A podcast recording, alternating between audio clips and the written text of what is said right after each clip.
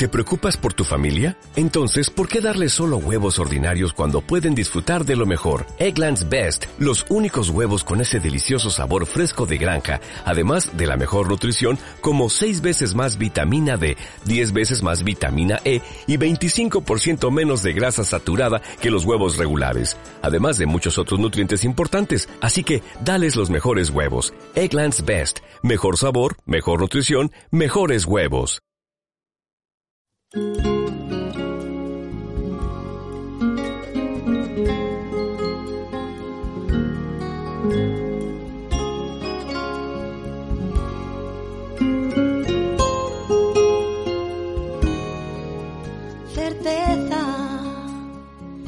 sé que mi Cristo vive.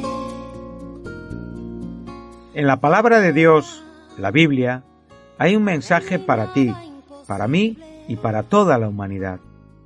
El Evangelio. Certeza, es la razón, la existencia. Un mensaje para ti todas las semanas en este canal de radiodifusión cristiano Luz a las Naciones, un estudio expositivo de la palabra de Dios, edificando sobre el verdadero fundamento de los apóstoles y profetas, siendo la principal piedra del ángulo Jesucristo mismo. Cristo está cerca, es mi certeza. Síguenos en directo o en cualquiera de nuestros canales y recuerda que Dios tiene un mensaje para ti.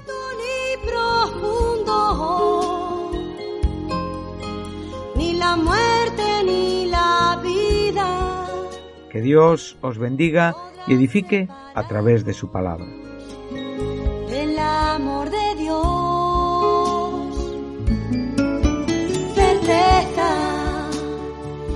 Yo sé que mi Cristo vive, certeza, para Él no hay nada imposible, certeza, es la razón, la existencia. Certeza.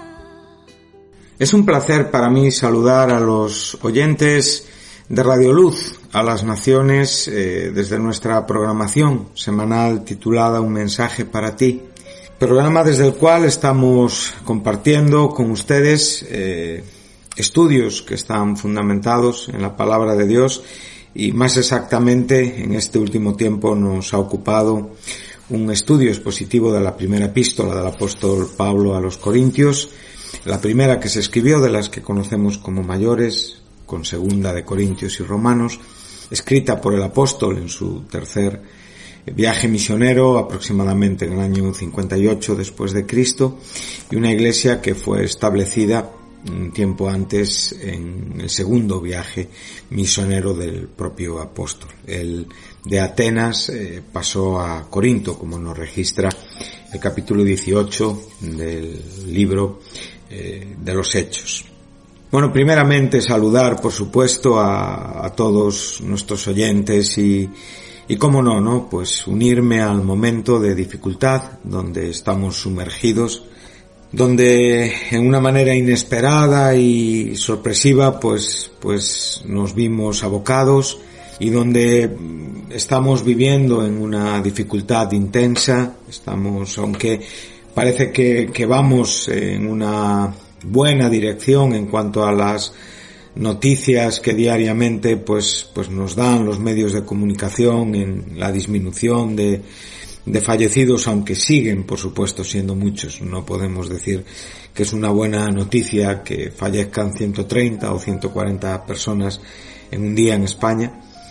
Pero es verdad que, que de las mil que, que, que veíamos un poquito de tiempo atrás, pues todo esto ha disminuido. Por otro lado, eh, soy muy consciente y somos muy conscientes los cristianos de que todo esto ha mostrado la fragilidad del sistema humano, la, falta de, preparación ¿no? hacia, la, hacia el elemento eh, sorpresa que el propio futuro inmediato a veces tiene en la vida. Somos temporales, eh, no dominamos ni, ni siquiera el, el, minuto siguiente de nuestra vida, solo tenemos el presente para, para poder actuar en, en la mejor manera. Y por supuesto, el gran consejo que desde este programa cristiano tenemos es en Cristo Jesús, donde nuestra vida está segura, nuestra alma está segura y como dice el, apóstol Pablo en su segunda carta a los Corintios, en el capítulo 5, en el versículo 9, donde dice que, que tanto presentes como ausentes pues seamos agradables al Señor, ¿sí? Porque todos eh, tenemos que, que comparecer ante el tribunal de Cristo con lo que hayamos hecho en este cuerpo, sea bueno o sea malo. Por lo tanto, lo que tenemos es el momento y el momento es el de honrar a Dios, el de consolar al que necesite consuelo y por supuesto no proveer, como digo, para los deseos de la carne, sino vestirnos eh, constantemente de nuestro Señor Jesucristo. Una gracia que debemos de vivir y morir agradeciéndola. Por lo tanto, espero que se encuentren bien, no solamente en España, el territorio nacional, donde yo vivo, donde tengo ubicada mi, residencia, sino por supuesto también a todos nuestros oyentes en, el mundo entero. Vamos a seguir con el tema que nos ocupa. En el último programa eh, hemos llegado hasta el versículo 4 eh, del capítulo 3 de esta primera epístola a los Corintios y hoy avanzaremos un poquitín más hasta donde, hasta donde, como digo, pues el tiempo nos, nos permita. El versículo 4 decía así, porque diciendo el uno, yo ciertamente soy de Pablo y el otro, yo soy de Apolos, ¿no sois carnales? Bueno, es una pregunta eh, retórica, o sea, este versículo 4 concluye con una pregunta retórica que pone evidentemente todo lo que se ha venido diciendo hasta este momento en perspectiva.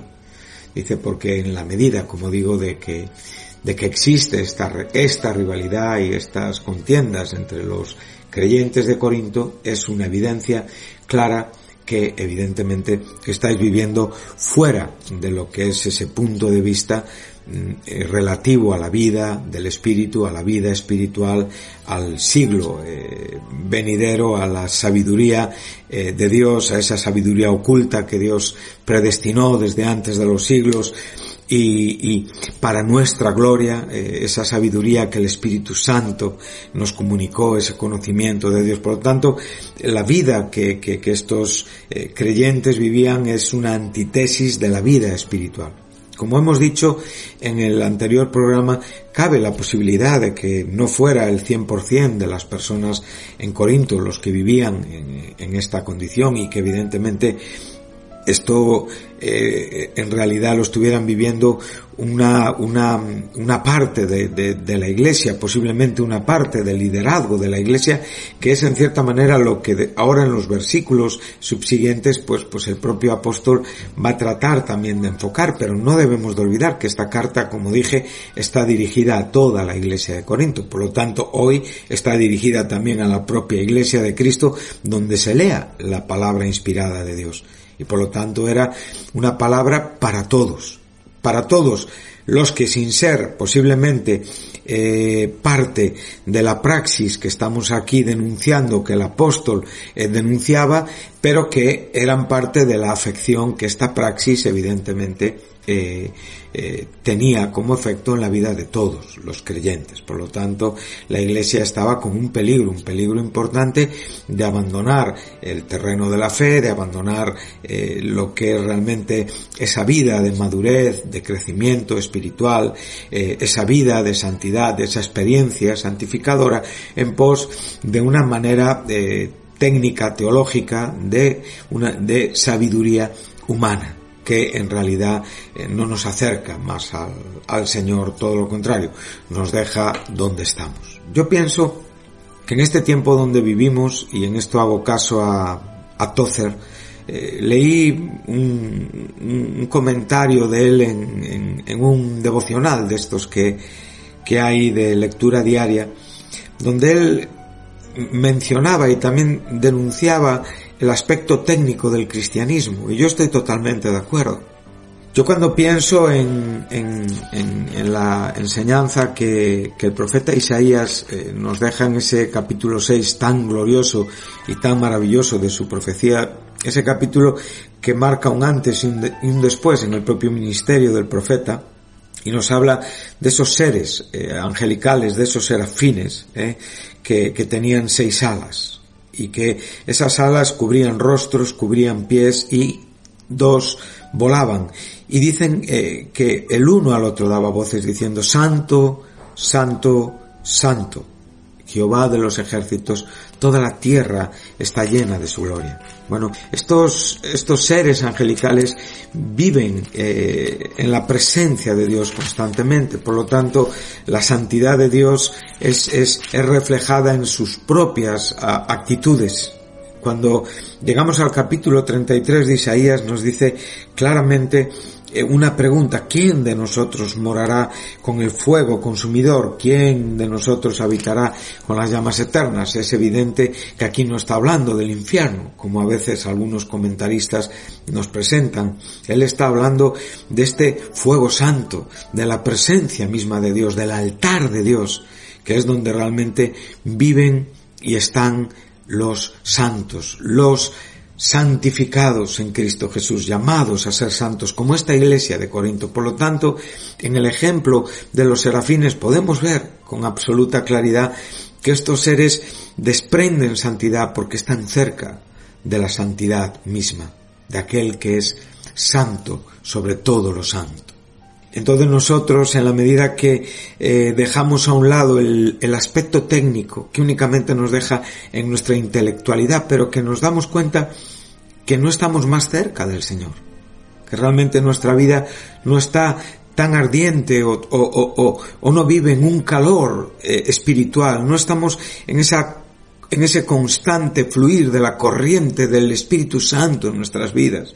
Yo creo que la iglesia, que, los creyentes necesitamos esto. Yo creo que, que hoy los corintios, esta carta a, esta iglesia y la propia condición que vivían estos creyentes nos debe de dar lecciones importantes de lo que hoy para nosotros es una principal necesidad.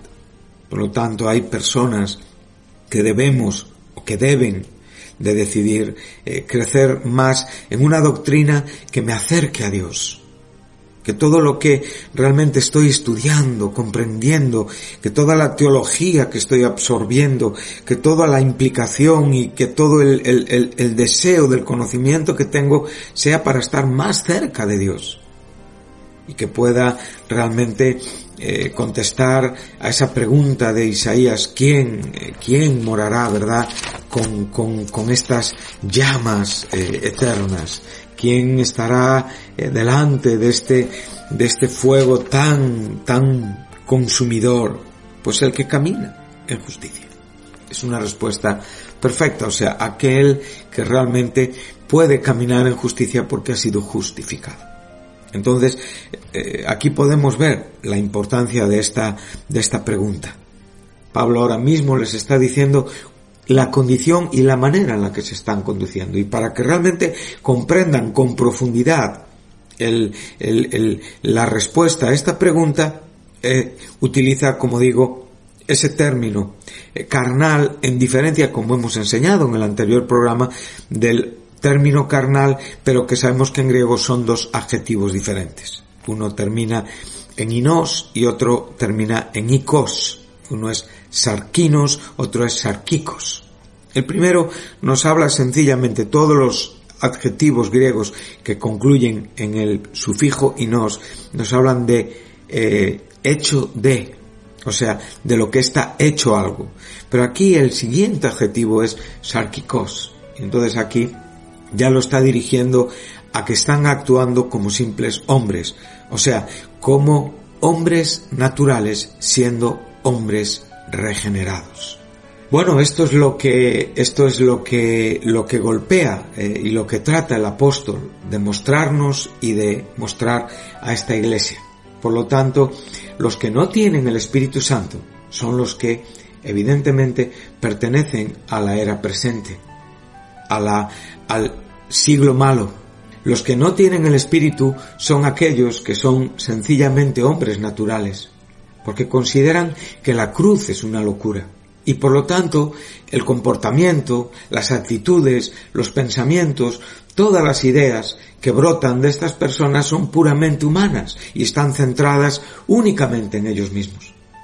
Es curioso que hoy eh, tenía una conversación con un, eh, con un gobernante de, un municipio eh, que donde tenemos uno de nuestros, de nuestros lugares, de nuestros centros, de nuestras obras, y este hombre me llamaba por teléfono interesándose por, por nuestro estado. Yo le agradecí muchísimo el interés y es verdad que a lo largo de este tiempo de confinamiento pues bueno, pues se ha interesado y en una manera eh, pues cariñosa.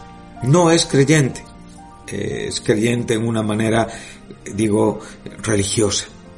Bueno, yo le dije, le dije, es, esta pandemia nos ha, nos ha pillado desprevenidos a todos, pero sepa que nosotros como cristianos estamos orando por nuestros gobernantes, que la Biblia nos enseña a orar por nuestros gobernantes. Y él me dijo, me respondió, dice, me sorprenden estas palabras porque en verdad son tiempos difíciles y entre nosotros mismos, entre los propios compañeros, lo único que estamos experimentando es constante contradicción. Bueno, lo podemos ver también en el gobierno de España. Los asuntos se politizan y en medio de un sufrimiento general de la humanidad, lo que prima y lo que realmente eh, está eh, como primer asunto son las posiciones personales, políticas de cada grupo.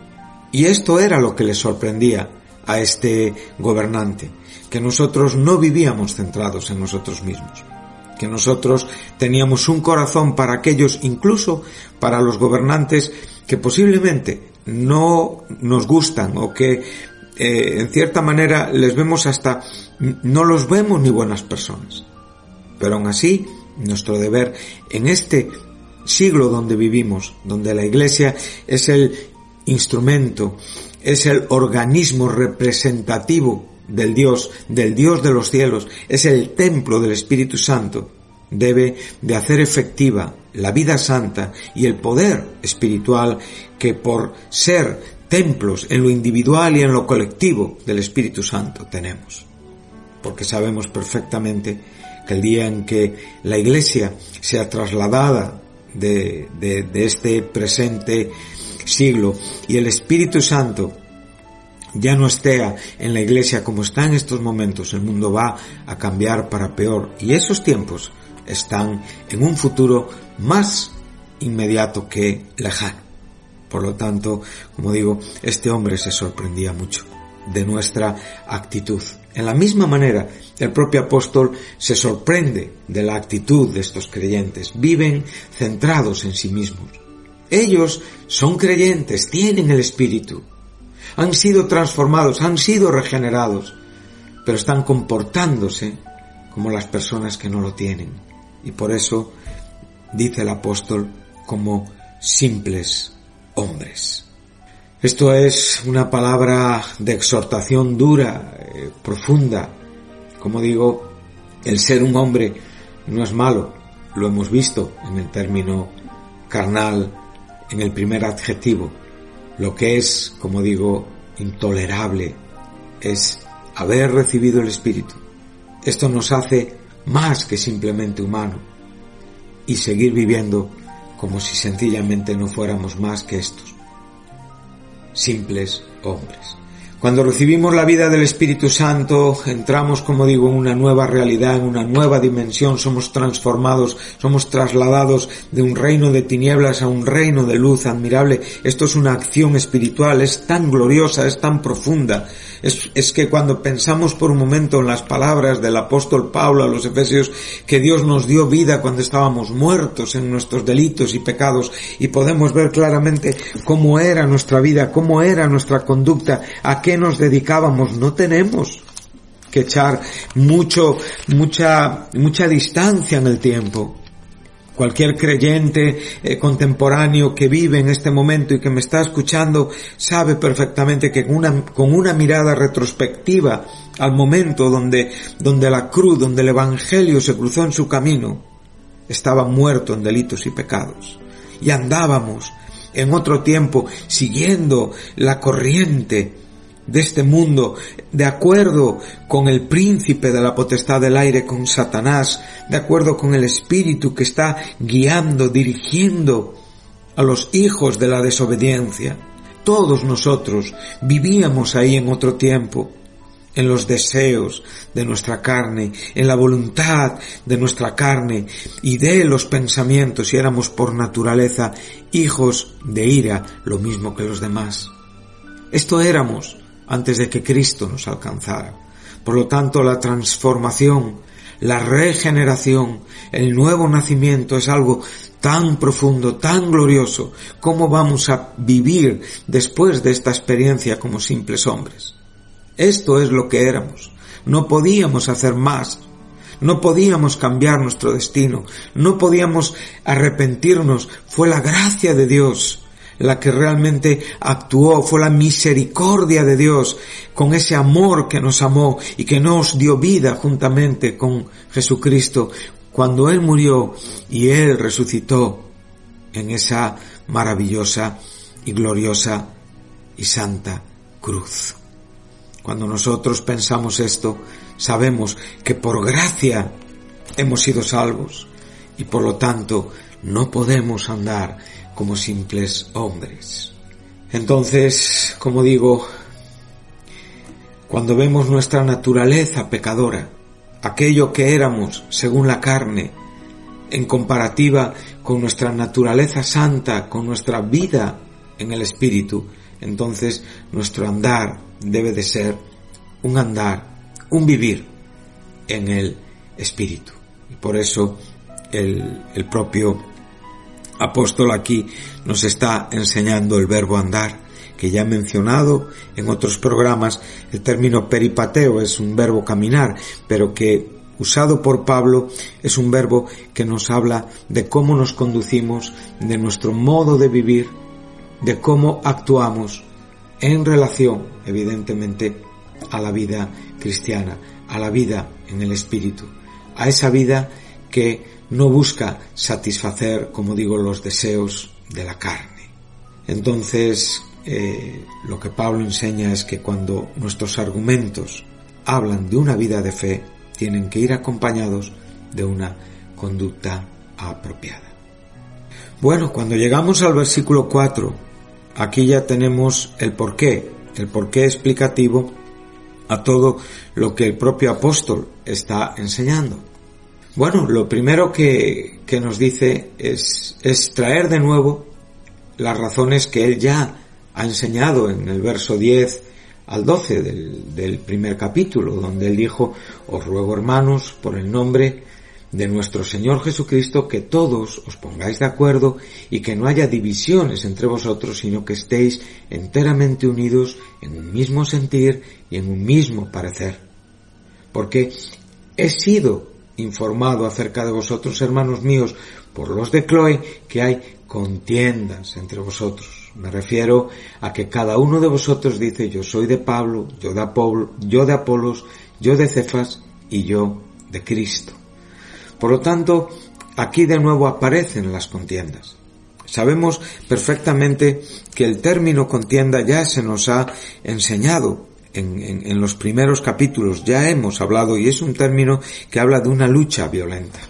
Me gustaría eh, citar el capítulo 13 de Romanos para ver la importancia de las contiendas. A veces eh, estamos, como digo, muy, muy enfocados hacia pecados de, mayor e, efecto en cuanto al, escándalo que, llevan en sí mismos, ¿no?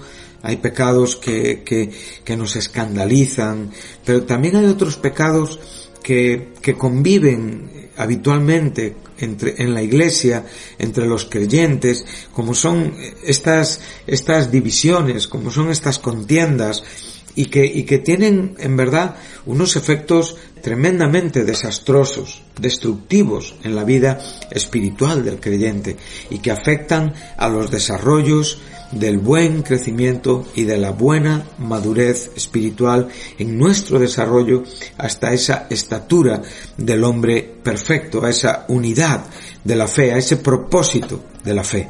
Entonces aquí en este momento donde se nos está enseñando a partir del versículo 12 que la noche está avanzada y que se acerca el día y que hay que desechar todo tipo de, actividad, de obra de tiniebla y debemos vestirnos ¿eh? de las armas de la luz. Eh, esto me trae a, la mente el, propio paralelismo que podemos hacer con las palabras que, el propio apóstol enseña en el capítulo 4 de Efesios, donde dice claramente que hay una pasada manera de vivir, donde estamos despojándonos de ese viejo hombre que está viciado conforme a los deseos engañosos. Eso en una manera perfecta sucedió cuando morimos en Cristo Jesús. Pero también sabemos que en el desarrollo espiritual de nuestra vida nos encontramos constantemente con tentaciones, con conductas que brotan de nuestra carnalidad todavía presente y existente en nuestra vida terrenal. Entonces estamos necesitados de una renovación constante en la propia experiencia espiritual en nuestra vida y vestirnos de este nuevo hombre constantemente que ha sido creado según Dios en la justicia y en la santidad de la verdad. Esta creación tiene que ver con el nuevo nacimiento. Y por lo tanto sería imposible pedir a alguien que se vistiera, eh, como digo, de armas de luz o que realmente se vistiera del nuevo hombre si primeramente no ha muerto en Cristo Jesús. Ese es el hecho que nos capacita. La muerte y la resurrección de Cristo nos ha hecho morir a nuestro pecado y vivir y resucitar a una nueva existencia. Por lo tanto, sería una contradicción, sería una auténtica barbaridad. Entonces, ¿quiénes pueden vestirse de las armas de luz? ¿Quiénes pueden realmente vestirse de, ese nuevo hombre? Aquellos que realmente han sido regenerados. Es un nuevo hombre que ha sido creado en la justicia y en la santidad de la verdad. Entonces dice, andemos. Y aquí tenemos de nuevo el verbo andar. Vivamos conduzcámonos como de día, como personas que pertenecemos a la luz, como personas que vivimos en la luz. Cristo es la luz del mundo. Aquel que sigue a Cristo no anda en tinieblas. Nuestras obras son hechas en la luz. Nosotros, como digo, pertenecemos al día. Y en este día, ahora nos va a enseñar cómo realmente debe de ser nuestra conducta. Nosotros debemos de andar en una manera decentemente, dice la Biblia de las Américas. Aquí tenemos, como digo, un, adverbio importante. En mi versión Reina Valera dice honestamente. Dice no en orgías. Aquí tenemos un sustantivo. No en borracheras. Tenemos otro sustantivo, no en promiscuidad sexual.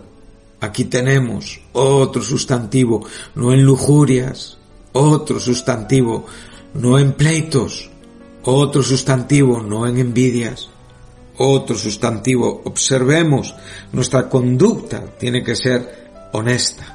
Ahora he citado la versión de las Américas. Y ahora cito la versión que es la Reina Valera del 60, que es la que yo estoy leyendo para ustedes, no en borracheras.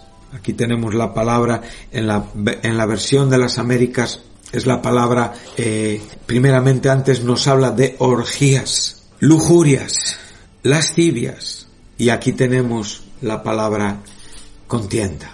O sea, ¿qué quiero decir con esto? Aquí podemos ver que cohabitan cuando se nos está hablando de borrachera, o sea, de aquello que es embriagarnos con vino, que en los tiempos en los que Pablo escribe era parte de, esos terribles eh, de actitudes en cuanto a la sexualidad desordenada estaba acompañada evidentemente de todo tipo de, de de, como digo, de consumo en cuanto a lo que eran bebidas alcohólicas, incluso otro tipo de cosas eh, para fomentar eh, momentos eh, de, de, conducta que lo único que llevaban eran a, vidas de pecados terribles. Por lo tanto, aquí se nos está mencionando el estímulo a una vida descontrolada, la cual los creyentes no podemos vivir. Pero cuando hablamos de promiscuidad sexual, lujurias, evidentemente sabemos que son pecados que tienen una connotación escandalosa. Pero los últimos dos pecados que se nos mencionan son estos, contiendas y envidia. Y aquí tenemos el término contienda. Entonces, hay ciertos pecados, como digo, que en muchos casos están eh, a veces vividos y permitidos y son las razones por las cuales Pablo le está diciendo a los corintios que no andan como santos, sino que andan como carnales, como simples hombres. La razón son las contiendas y las divisiones que se justificaban y se fundamentaban, evidentemente, en una sabiduría aparentemente bíblica, pero que era mundana y carnal. Pues con esto concluyo este programa y con esto les dejo ese reto importante. Andamos de día y en ese caminar de día no cabe ni la contienda, ni la división, ni la envidia, sino que diariamente tenemos que vestirnos del Señor Jesucristo y no proveer para los deseos de la carne, que es exactamente lo que los corintios estaban haciendo, dando rienda suelta a la contienda y a la división, o sea, a la mala praxis de el liderazgo en la iglesia, por supuesto, y a la afección, evidentemente, de aquellos que no estaban siendo afectados correctamente. Entonces, como digo, eh, aunque ya aquí no se nos menciona eh, los cuatro nombres del primer capítulo, solamente se nos menciona a Pablo y a Apolos, se nos omite a Cefas y a Cristo, esto no tiene eh, demasiada importancia. aquí lo que creo que, que, en cierta manera es lo que Pablo está tratando y viniendo, es contradiciendo constantemente a aquellos que se consideran seguidores de alguien y evidentemente no comprenden la funcionalidad, no comprenden lo que ahora se nos va a enseñar, que es que el líder, el pastor, es un siervo, no es un dueño en la iglesia. Y por eso digo, es una palabra que está dirigida a aquellos que pueden tener, como digo, una afección que pueden ser referencias en la propia iglesia y por supuesto a aquellos que también están siendo afectados. Por lo tanto, que Dios les bendiga, que, que tengan una buena semana, que, que podamos vivir en la manera más cerca de, ese altar del Señor y que toda contienda y toda división la evitemos y por supuesto eh, la venzamos por medio de esa vida en la que nosotros nos vestimos de las armas de la luz, nos vestimos del Señor Jesucristo. Muchas gracias y hasta pronto.